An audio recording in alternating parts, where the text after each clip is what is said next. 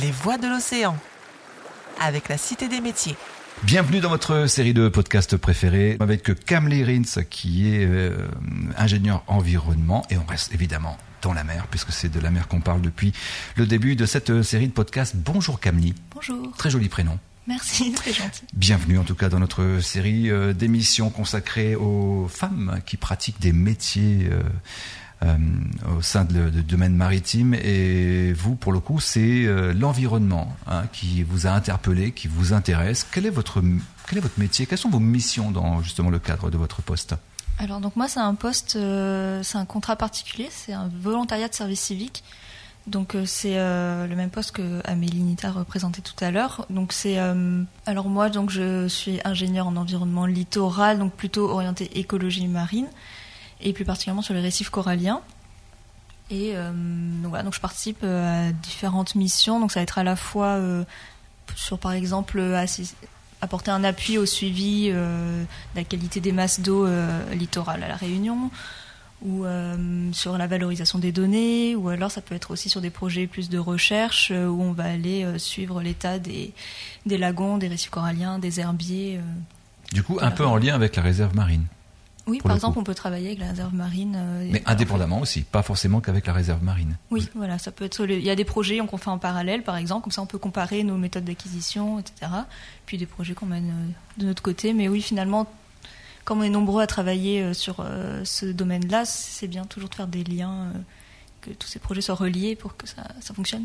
Alors, je pense pas dire de bêtises en, en avançant que vous êtes peut-être la plus jeune euh, de toutes celles qu'on a reçues dans cette série de podcasts.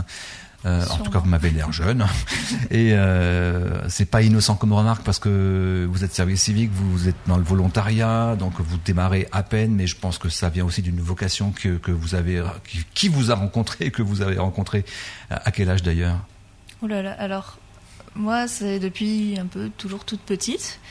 Alors, c'est. euh, je pense que déjà dès l'âge de 6-7 ans, je savais que. Je regardais des documentaires animaliers et euh, ce qui me faisait rêver, moi, c'était de, de faire comme ces gens que je voyais à la télé.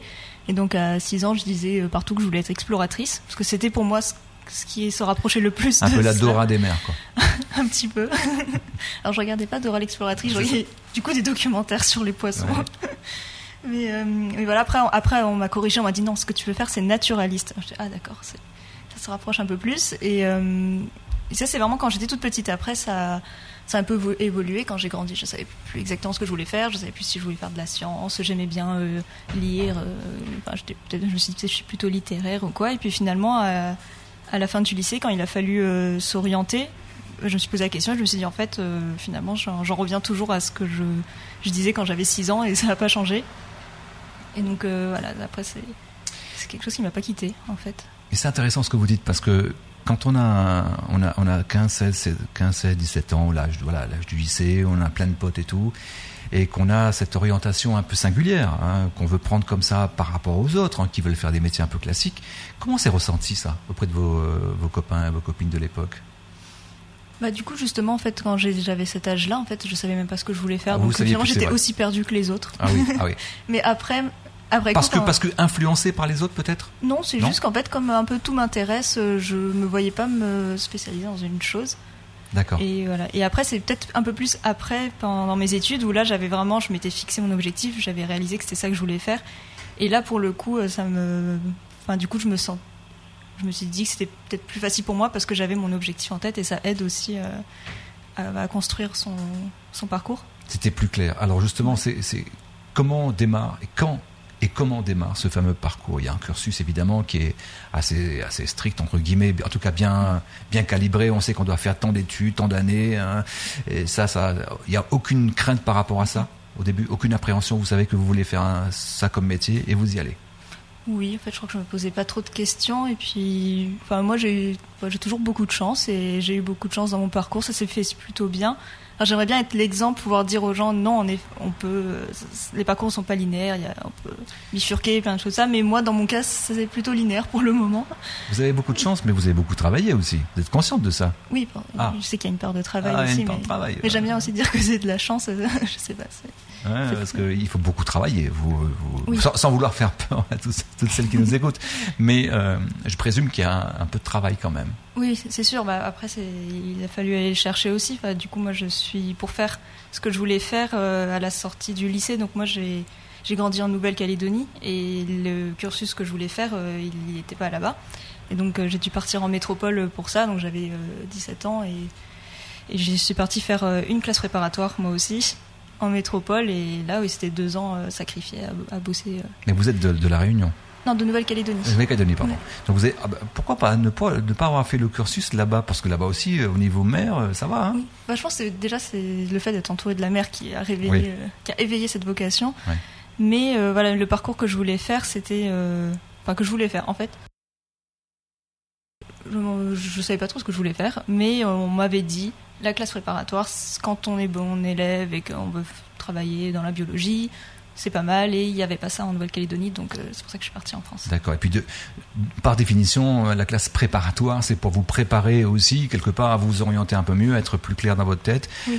Et là, à ce moment-là, vous savez que vous avez un objectif à, à atteindre et, et- et vous y allez. Oui, je pense que c'était un cadre aussi. C'est peut-être pour ça que j'ai choisi ça, c'est que l'université qui était moins cadrée me, faisait- me faisait un peu peur. J'avais peur de m'éparpiller et tout ça. Et donc, J'ai une autre, question, euh, d'ordre personnel toujours, mais rassurez-vous, hein, pas, intime, mais euh, quand on a un âge comme ça, très jeune, et qu'on veut faire ce genre de métier, et qu'on sait qu'on doit faire des sacrifices, je- j'entends par là les sorties avec les copines, tout ça, est-ce que ça, ça vous est arrivé, ou vous, aviez quand même le temps de sortir, de faire des choses euh, ben, pendant ces deux années de prépa, non, mais j'étais entourée de personnes qui étaient dans le même cas que moi, donc ça aide. Et après, sinon pour le reste, j'ai pas l'impression d'avoir fait spécialement de sacrifices. Il n'y a pas eu de mauvaise influence de gens autour de vous euh, Non, qui vous ont dit non, mais non, Non, déconne pas, viens Non, avec nous. une très bonne fréquentation. ça aide, ça aide, ça aide. Non, mais on rigole, mais ça aide. hein. Parce que les bonnes influences, euh, ça, euh, ben, ça vous aide à avancer dans le bon sens. oui, et puis après, c'est pas forcément euh, contraire. à- Enfin, c'est- pas forcément contradictoire euh, aussi. On peut faire la fête et Oui, faire des études, fête, et oui. réussir et, et arriver. ça aide, ça aide à être équilibré, tout ça. euh, Bien sûr. Et puis de vous sentir normale et vivante. Hein. bah oui, quelque part, pas déconnecté par rapport aux autres.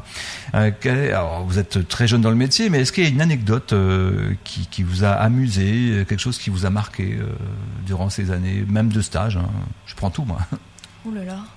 Alors là, je suis très mauvaise quand il faut donner des anecdotes. J'ai rien qui me vient en tête. Quelque chose de singulier qui vous a fait sourire, qui vous a un truc, un- une, une situation un peu inattendue, inhabituelle qui vous est arrivée, qui vous avez peut-être un peu mal à l'aise aussi. Hein, ça peut arriver.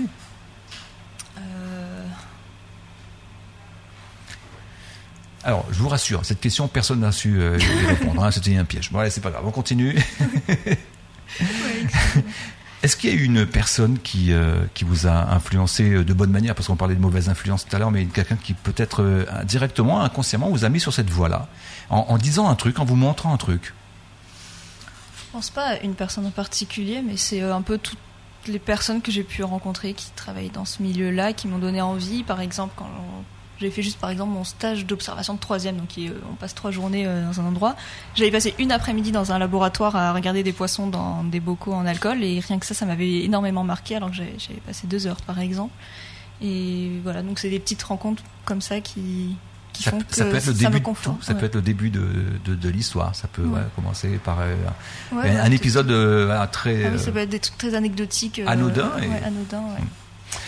Et si c'était à refaire, est-ce que vous changeriez quelque chose, même si votre carrière vient de démarrer? Est-ce que si vous, vous referiez tout pareil ou vous changeriez quelques petits trucs dans votre cursus? C'est toujours difficile parce que là, euh, c'est ce cursus-là qui a fait de moi la personne que je suis. Donc si je décide de le changer, je ne serai plus la même personne. Mm. Donc euh, non, je pense que enfin, maintenant, de toute façon, quand on regarde en arrière, euh, on garde que les bonnes choses. Donc euh, là, j'ai rien envie de changer spécialement et juste euh, euh, continuer et peut-être plus pour la suite me mettre cet avertissement, c'est euh, ne te mets pas de barrière et, et voilà, il faut pas avoir ensuite à se dire que j'aurais aimé changer quelque chose. euh, Merci beaucoup Camly, ingénieur environnement dans les métiers de la mer, d'avoir été des nôtres dans cette série de podcasts. À bientôt. Merci à vous. Les voix de l'océan. Avec la Cité des métiers.